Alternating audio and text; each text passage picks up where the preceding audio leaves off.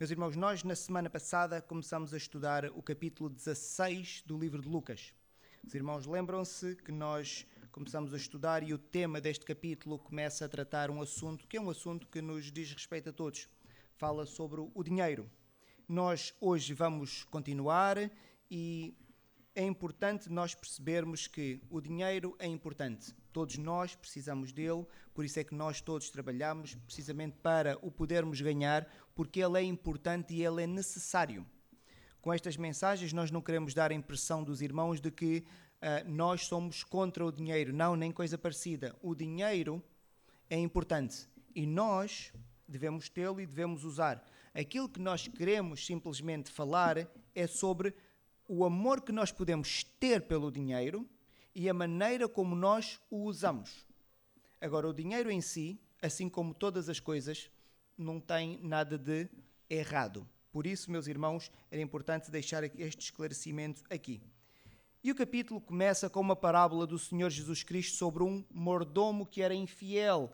E nós vimos o que é que aconteceu. Aquele mordomo iria ser despedido, e antes de ser despedido, então ele vai ter com as pessoas que deviam ao seu senhor e ele tenta acertar as contas. E o que nós percebemos naquela história é que ele abdica do lucro que poderia ter, porque ele iria ter um grande lucro, ele abdica do lucro que queria ter para poder desenvolver relações de amizade com aquelas pessoas, porque ele sabia que um dia, quando ele tivesse alguma necessidade, alguma daquelas pessoas o poderiam ajudar. E o Senhor Jesus Cristo contou isto é uma parábola, aquilo não aconteceu, é uma história fictícia, mas aproveitou esta história para nos ensinar que nós devemos usar o dinheiro da mesma forma. Devemos utilizar aquilo que temos, mas investir para que um dia nós possamos ter um tipo de lucro. Só que o Senhor Jesus Cristo não está a falar num lucro aqui na terra, naturalmente, Ele está a falar de um lucro que nós possamos ter um dia no céu. E o capítulo então começou desta, desta, desta forma.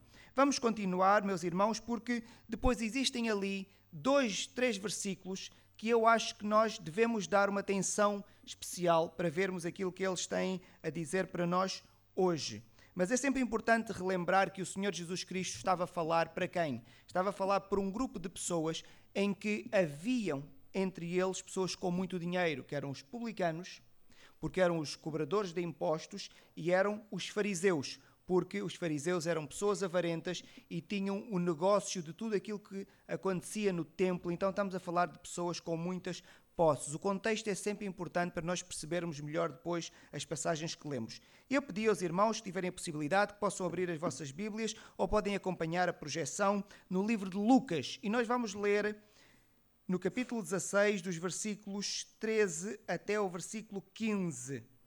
E vamos ler estes três versículos. E a palavra do Senhor diz assim, Lucas 16, 13 a 15. Ninguém pode servir a dois senhores, porque ou há de aborrecer-se de um e amar ao outro, ou se devotará a um e desprezará ao outro. Não podeis servir a Deus e às riquezas. Os fariseus, que eram avarentos, ouviam tudo isto e o ridicularizavam. Mas Jesus lhes disse: Vós sois os que vos justificais a vós mesmos diante dos homens, mas Deus conhece o vosso coração pois aquilo que é elevado entre os homens é abominação diante de Deus. Na semana passada nós já tínhamos lido na passagem os dois primeiros versículos. Faltava-nos este último que nós lemos agora. Mas nós vamos meditar sobre estes três versículos para ver aquilo que nós podemos aprender mais sobre o dinheiro. É importante aqui relembrar a maneira como os fariseus pensavam. E é uma maneira que muita gente atualmente ainda pensa. Os fariseus acreditavam que havia uma associação entre a prosperidade material que as pessoas tinham e a bênção divina. O que eles acreditavam, e ainda hoje muitos israelitas ortodoxos acreditam, e até muitas pessoas da linha evangélica também acreditam, é que as pessoas que têm mais prosperidade, isto só acontece porque Deus se agrada delas, então Deus abençoa estas pessoas.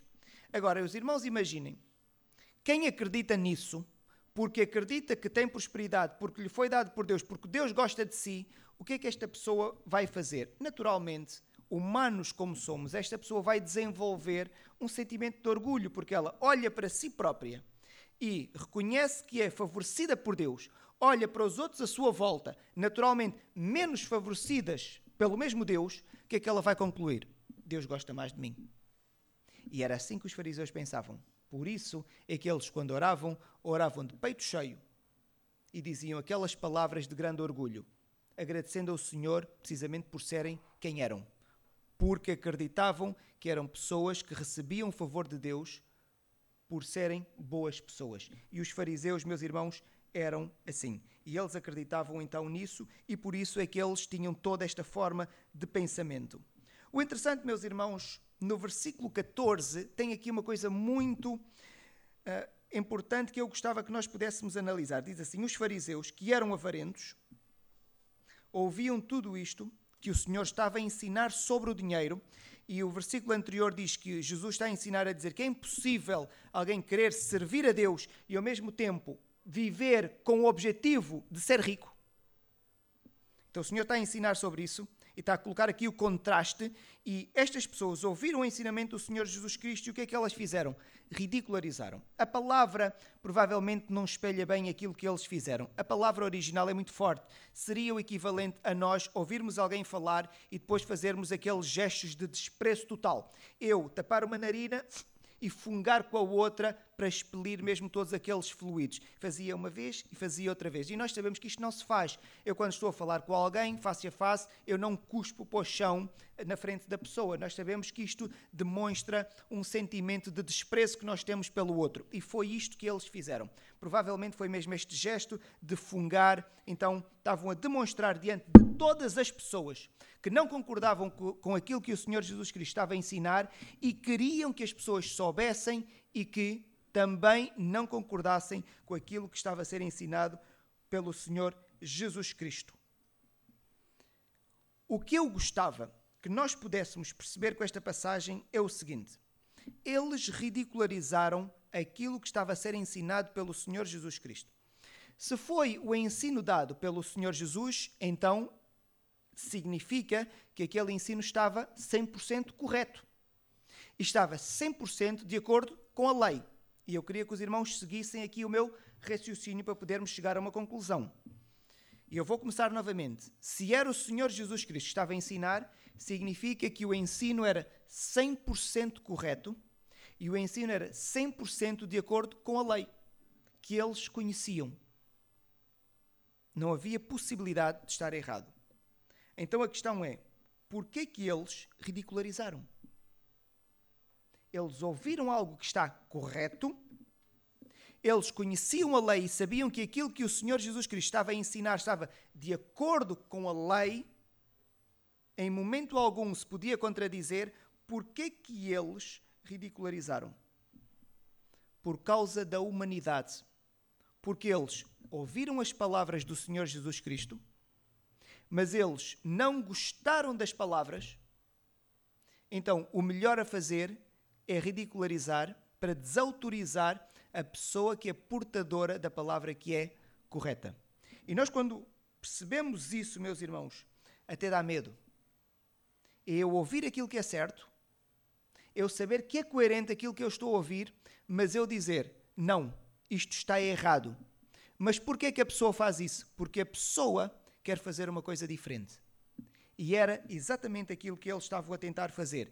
Eles queriam servir ao mesmo tempo a dois senhores. Eles queriam servir a Deus e eles queriam ao mesmo tempo ter o amor pelo dinheiro. E Jesus diz: Isto é impossível. E eles dizem: Não acredito no que estás a dizer.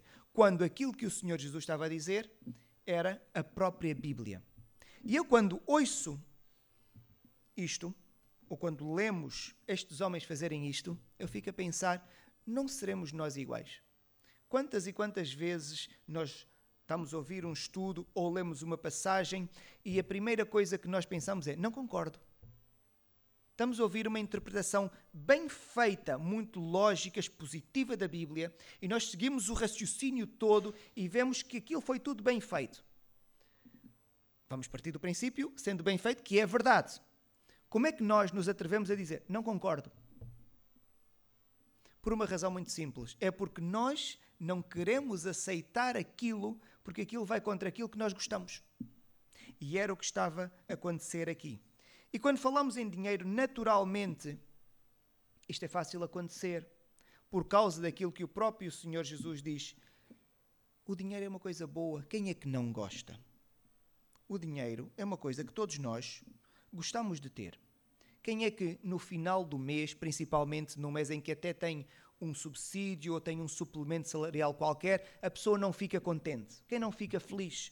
Todos nós sabemos que o dinheiro é importante para vivermos e nós devemos utilizá-lo bem e devemos tê-lo. Mas o dinheiro provoca isto em nós. O dinheiro é como se fosse uma entidade viva que nós, se não tivermos cuidado, pode assumir o controle das nossas vidas. Em vez de nós utilizarmos o dinheiro para as nossas vidas, estamos nós a, a trabalhar para o dinheiro. E é isto que muitas vezes acontece. Mas isso que estava a acontecer aqui com estes fariseus foi precisamente porque eles ouvem o ensinamento do Senhor Jesus Cristo, mas eles têm uma atração tão forte pelo dinheiro que eles preferem dizer: Eu não acredito nisto, estás a dizer é falso, quando na verdade aquilo que estava a ser dito era a verdade divina. Mas o amor ao dinheiro faz com que nós sejamos capazes de dizer que a verdade divina é falsa. E foi o que aqueles homens fizeram. A Bíblia é coerente. 1 Timóteo 6,10 tem um versículo que os irmãos conhecem assim: Porque o amor do dinheiro é raiz de todos os males, e alguns nessa cobiça se desviaram da fé e a si mesmos se atormentaram com muitas dores. Este versículo é taxativo. Ele diz que os males do mundo vêm precisamente por causa do amor ao dinheiro. E é importante aqui referir novamente: não vem por causa do dinheiro. O dinheiro em si não é bom nem é mau. É só um objeto. Vem por causa do amor, o desejo que nós temos por querer mais dinheiro. E é fácil nós desenvolvermos este amor. Por isso é que o Senhor Jesus Cristo vai aqui dizer que nós temos que escolher quem nós queremos seguir. Porquê? Eu só consigo depositar amor na sua totalidade numa divindade, ou em Deus ou no dinheiro. Quando eu vou depositar o amor no dinheiro, naturalmente eu não consigo fazê-lo e não consigo depositar este amor em Deus. O interessante, meus, meus irmãos, é que o dinheiro tem este poder sobre nós. Mas quando nós depois vamos analisar então nós vamos trabalhar para acumular riqueza, ou alguns de forma, se calhar, que não é a forma mais correta, mas vão fazer algum tipo de esforço para acumular riqueza. O mais extraordinário que nós verificamos nisto é que depois, quando vamos perceber para que é que aquelas pessoas querem a riqueza, é que nos deixam completamente admirados. Porquê? As pessoas que vivem com a ideia de quererem ter cada vez mais, mais, mais, mais, mais, nós vamos pensar, mas para quê? E elas agora vão começar a dar as explicações. E nós aqui temos sempre que chegar a uma conclusão de que, para viver, nós precisamos de pouco. Há três necessidades básicas: nós precisamos de dormir, comer e beber. Tudo o que vem depois disto já não é uma necessidade básica. São coisas, algumas importantes, mais do que outras, sim, mas não são fundamentais, claramente. O que significa que todos nós, nos nossos sonhos de querermos mais dinheiro ou de nos esforçarmos para ter mais dinheiro, não é para aquilo que é essencial, é para aquilo que é fútil. E nós queremos gastar muita da nossa energia naquilo que não é essencial. O irmão faça um exercício agora comigo. Considere que ganhou um prémio muito grande. O prémio mais conhecido é o famoso Euromilhões. É engraçado quando nós sonhamos no sonho até podíamos ser um bocadinho mais sensatos no sonho. Quando sonhamos em ganhar o euro milhões, começamos a fazer a distribuição do dinheiro. E eu creio que o pensamento há de ser muito comum entre nós. Pensamos em pagar aquelas despesas que nós temos dificuldade para pagar, a casa ou um carro. Pensamos, se calhar, eventualmente até comprar outra casa, mas resolver a questão da habitação, Resolver a questão da mobilidade, sim, também é importante e sabemos principalmente quem vive num meio como o nosso, num contexto urbano em que as distâncias aparentemente são pequenas para quem tem carro, para quem não tem carro são distâncias muito grandes, não é? Então queremos ter tudo isso. Provavelmente pensamos nos nossos familiares ou aqueles amigos mais próximos e pensamos sempre numa grande parcela para ajudar a nossa família toda, os nossos amigos. E depois eu fico a pensar: nós não queremos mais nada. Não, o irmão continua a ter mais planos e pensa sempre em ter mais alguma coisa. E o irmão agora começa a pensar nos seus planos, no seu sonho. O extra é para quê? É para o essencial? Não, é para futilidades. E chegamos ao ponto de, se calhar, no nosso pensamento, desejarmos termos pelo menos um milhão ou dois milhões só para ficar no banco. E eu fico a pensar, mas porquê que no sonho não desenvolve um pensamento de querer ter energia para trabalhar todos os dias, para ganhar dinheiro de forma honrada e pagar as suas dívidas normais, como a maior parte das pessoas no mundo faz? Até no sonho, nós queremos o que é fútil. Até no sonho, nós queremos o que é fútil. Então vemos que o dinheiro tem este poder sobre nós e por isso é que a Bíblia tem vários alertas. Porquê? A busca de dinheiro pelo fútil vai nos fazer perder tempo. Tempo esse que nós podíamos canalizar por outra coisa mais importante. Mas nós não o canalizamos. Porquê? A busca de dinheiro para ter o fútil e gastamos energia, gastamos tempo e temos chatices, temos preocupações e ficamos às vezes até doentes com sintomatologia depressiva e outros problemas de saúde mental. E o Senhor Jesus Cristo e toda a Bíblia tem vários alertas precisamente contra isso. Nós devemos ter muito cuidado e nós devemos resistir a esta tentação de querermos ter mais e mais sem percebermos ao certo o porquê sem percebermos ao certo o porquê. Uma coisa que acontece com as pessoas que têm muito dinheiro é que elas depois têm necessidade de se justificar. Vejam o versículo 15. Vós sois os que vos justificais a vós mesmos diante dos homens, mas Deus conhece o vosso coração, pois aquilo que é elevado entre homens é abominação diante de Deus. Comecemos pelo final do versículo. Pois aquilo que é elevado entre os homens, o contexto qual é? O contexto tem a ver com a riqueza. O desejo de riqueza. Volto a dizer, o problema não é o dinheiro, não está no dinheiro, está no desejo de ter o dinheiro. Então, a segunda parte do versículo diz assim: Pois aquilo que é elevado entre os homens, ou seja, o desejo da riqueza, o que é que é para Deus? É abominação diante de Deus. Aquilo que nós valorizamos é precisamente aquilo que Deus desvaloriza. Agora, sonho que ganhou euro milhões. Pense no seu sonho todo e comece a refletir. E depois, analise na perspectiva bíblica se aquilo que está a valorizar, se os seus planos que está a fazer, eles são ou não são agradáveis diante do Senhor Deus. Mas o, a primeira parte do versículo diz assim: Vós sois os que vos justificais a vós mesmos diante dos homens. E era o que eles faziam. Estes homens gostavam de dinheiro, então justificavam-se. O que é que eles diziam?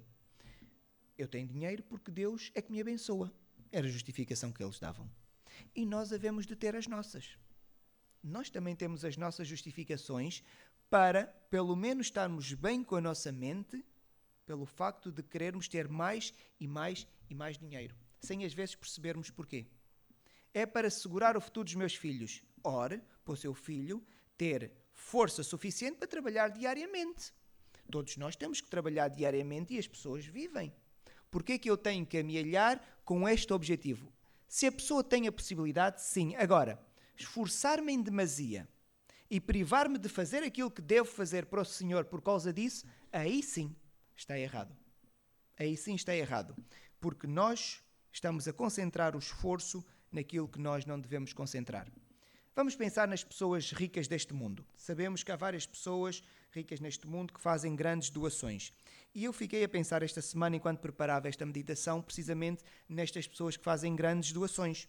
E agora vivemos numa altura natalícia em que provavelmente vamos ouvir muitas notícias de pessoas que vão fazer as doações. Eu fico a pensar, por que é que eu tenho que saber isto? Porque ela sente necessidade de fazer com que eu saiba que ela doou dinheiro. O que significa que ela tem um problema no coração, porque se ela de facto fosse uma pessoa com o coração limpo, doava e ficava calada. Porquê? Ela estava bem, fez a doação e ninguém precisava de saber. Agora, nós temos necessidade de saber, porque elas sentem necessidade de nos informar. Algum problema se passa, porque estas pessoas querem se justificar. Elas querem ser louvadas pelos homens porque eles querem ser elevados entre os homens, por isso fazem as doações. Agora os irmãos dizem: não, há aqui pessoas mesmo beneméritas. Eu acredito que não. e agora não vamos analisar aqui casos excepcionais. Eu digo sempre, porque agora o irmão eventualmente está a fazer um esforço mental para pensar numa exceção. Pensemos na regra. O ser humano gosta de ser elevado entre os homens. Todos nós gostamos da glória e do aplauso. E se eu tenho dinheiro, é fácil eu conseguir ter a glória e o aplauso. Basta fazer uma doação. Para aqueles irmãos que já foram visitar a cidade de Nova York, eu particularmente gostei. Confesso que gostei.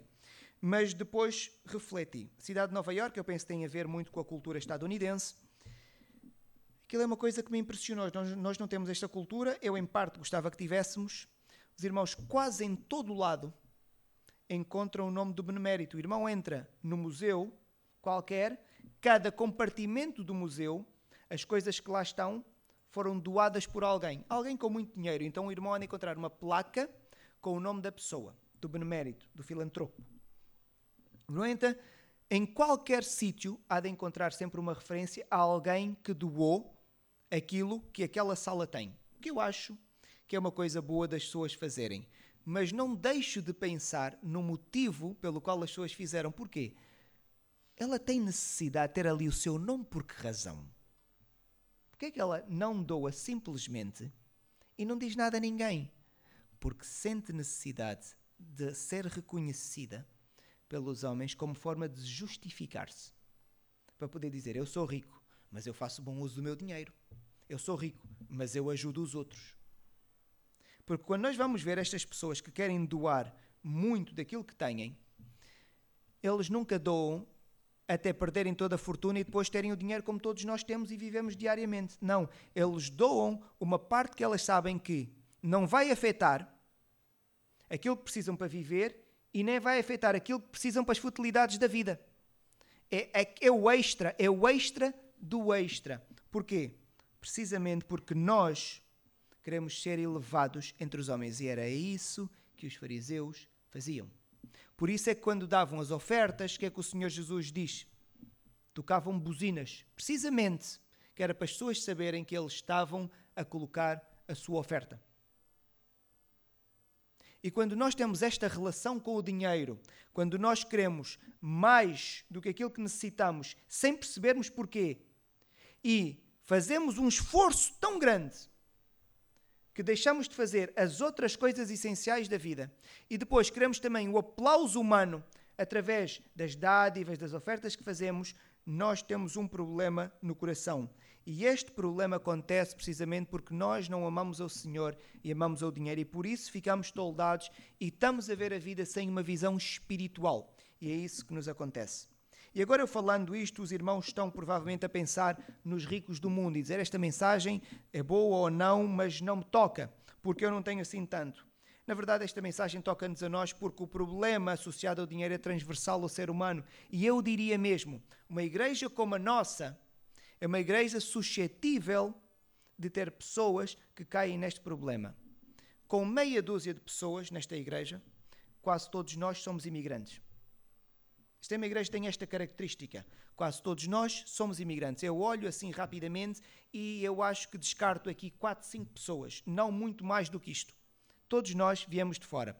Alguns por umas razões, outros por outras, mas uma coisa que nos traz aqui em comum é que todos nós procuramos melhores condições de vida. Claro, tiramos as exceções dos nossos irmãos missionários porque o motivo que os traz cá naturalmente é diferente. Mas os outros imigrantes vêm à procura de melhores condições de vida. A minha questão é, e falo também para mim, porque eu estou neste grupo de pessoas, onde é que fica a fronteira depois? Como é que nós devemos estabelecer a fronteira entre aquilo que é eu mudar para ter melhores condições de vida ou eu mudar para continuar a ganhar dinheiro sem parar?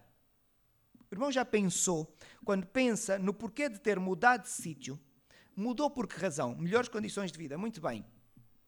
Mas sabe qual é a sua fronteira? Ou não definiu a sua fronteira e depois, então, já tem a vida melhorada, imagine, mas continua com o mesmo objetivo, utilizando sempre o mesmo argumento para melhorar as condições de vida. Então vai melhorar mesmo quando tiver 100 milhões. E vai continuar a trabalhar para melhorar as condições de vida. Para essas entrevistas dos jogadores de futebol que ganham 10 milhões por ano e diz que está a providenciar para a sua família. Pensa, 10 milhões? Nós não vamos ganhar isto a vida toda. E ele está a dizer que precisa de mais para providenciar para a sua família. Ou seja, ele está completamente toldado que ele já não sabe aquilo que é essencial daquilo que já não é essencial. E uma igreja como a nossa, isto pode acontecer. E por isso é que a Bíblia tem estes alertas relativamente ao dinheiro. O dinheiro não tem nada de errado. O sentimento que nós temos por ele é que pode estar errado. O que é que o irmão sente pelo dinheiro? E esta é a reflexão que o irmão deve fazer. O que é que sente pelo dinheiro? Tem a oportunidade de fazer um trabalho extra. Muito bem. Aquele dinheiro depois vai ser para quê? Tem um objetivo. E para fazer este trabalho extra, vai colocar em causa outras coisas importantes que poderia tê-lo feito? E eu acho que nós devemos pensar a partir daí. Para ter o trabalho extra, vou faltar ao domingo? São várias coisas que nós devemos pensar. Querem ver o amor que nós temos pelo dinheiro em coisas tão simples? Eu cresci no meio rural. E o meio que as pessoas todas partilhavam uma característica comum, eu notava. Era o meio de pessoas muito trabalhadoras. Muito trabalhadoras. Mas eu notava que havia um traço comum. Era uma aldeia pequena, as pessoas eram quase todas familiares umas das outras. Toda a gente gostava muito de dinheiro. Toda a gente gostava muito de dinheiro. Ao ponto de eu lembrar-me irmos à praia. Eu já era adolescente, quase jovem, e era um grupo de pessoas da igreja irmos à praia. E havia um jovem, bem mais velho do que todos nós, com condições de vida que não dava para comparar com as nossas, e nós decidimos ir à praia. E depois ele, naturalmente, tinha o carro, e depois estávamos a dividir uh, o combustível. Depois cada um dava na altura, não sei se eram 100, 200 escudos, as pessoas mais velhas sabem o que é que isto significa, os mais novos não fazem ideia do que isso é, mas era moeda na altura, seria o equivalente a 1 euro ou 2 euros cada um para, termos, para pagarmos o combustível suficiente para nós podermos fazer a deslocação. E nós pagávamos naturalmente, porque aquilo era diversão, íamos à praia no carro dele. E depois agora, adulto, agora eu que posso fazer o mesmo, agora eu posso, com as pessoas com quem eu lido, levar o carro penso, vou agora pedir o 1 ou 2 euros do combustível cada um. Eu pensei, isto não faz sentido.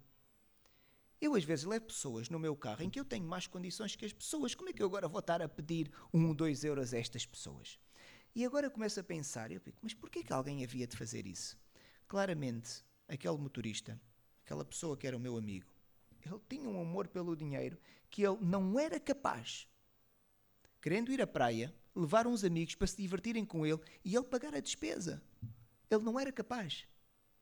Ele queria que as pessoas partilhassem a despesa com ele, para ele não ter prejuízo. E às vezes chegava a cobrar mais do que aquilo que deveria cobrar, em função do valor do combustível, para justificar que era porque ele estava a dar o carro. Fica a pensar. Na altura, nem sequer refletia sobre isso, mas agora, com outro entendimento, eu reflito sobre isso e penso: isto é mesmo o amor ao dinheiro numa escala que nós é pequenina, mas é a escala de cada um. Mas é a escala de cada um, para nós não pensarmos que isto só acontece nos grandes milionários. A nossa escala é mais pequenina. A nossa escala é mais pequenina. Mas podem ver que até no 1, 2 euros nós conseguimos ver o amor que as pessoas têm pelo dinheiro. Porque isto pode acontecer com todos nós. Porque o dinheiro é agradável, meus irmãos. Quem é que não gosta? Se eu agora tivesse a possibilidade de dar mil euros a cada um de vocês, quem é que havia de levantar a mão e dizer: Olha, eu não quero? Mesmo quem tem muito, iria receber. Porquê? Também não faz mal lá ter. O problema é o sentimento que nós temos em relação ao dinheiro. E o que o Senhor Jesus Cristo aqui está a alertar é que este sentimento pode ser tão, tão, tão, tão forte que nós ouvimos a verdade como os fariseus ouviram a verdade. E o que é que eles disseram? Não acredito. E pior, ridicularizaram o próprio Deus. Quem lê a Bíblia e aceita o que quer e rejeita o que não quer, não acredita na Bíblia, acredita em si. Vamos ler a Bíblia com atenção. Vamos ver o ensinamento do Senhor relativamente ao dinheiro. E vamos ver se bate certo com aquilo que nós acreditamos ou não. Se bater certo, tudo bem. Se não bater certo, o irmão tem duas possibilidades: ou aceita ou não aceita. Se aceita, acredita na Bíblia. Se não aceita, acredita em si. Com uma autoridade tal que diz que rejeita a Bíblia, porque não é bem assim. Porque não é bem assim. E o dinheiro faz isso conosco. E infelizmente é a norma de hoje. Nós falamos do dinheiro, mas podíamos falar de outra coisa qualquer. Nós vivemos num mundo em que todas as pessoas têm opiniões sobre tudo e todos nós temos certezas sobre tudo. Naturalmente, sobre o dinheiro, muito mais, porque sendo uma coisa que é tão importante para nós, para a sobrevivência e para o nosso estilo de vida, todos nós temos uma opinião sobre o dinheiro. A sua opinião sobre o dinheiro é igual à opinião da Bíblia? Se for, ótimo, continua a viver desta forma. Se não for, então vai ter de decidir ou muda de opinião para ficar com a opinião da Bíblia, ou mantenha a sua, considerando que não acredita na Bíblia e acredita em si. E acredita em si. O que significa que é um Deus para si mesmo. O que significa que é um Deus para si mesmo. Resumindo, meus irmãos, é impossível servir a Deus e viver o dia a dia a desejar ter mais e mais e mais dinheiro. Agora o irmão poderá pensar, mas não é mesmo possível? A Bíblia diz que não. Poderá achar que sim, mas voltamos àquilo que eu disse há pouco tempo. Acredita mais em si do que acredita mais na Bíblia. Todos podemos cair neste pecado. Os irmãos sabem qual é um dos assuntos mais falados na Bíblia? É precisamente este. Irmão já pensou porquê? Pegue no livro de Provérbios e comece a ler, do início ao final. Vai ver quantas vezes trata da questão do dinheiro, trata da questão da avareza.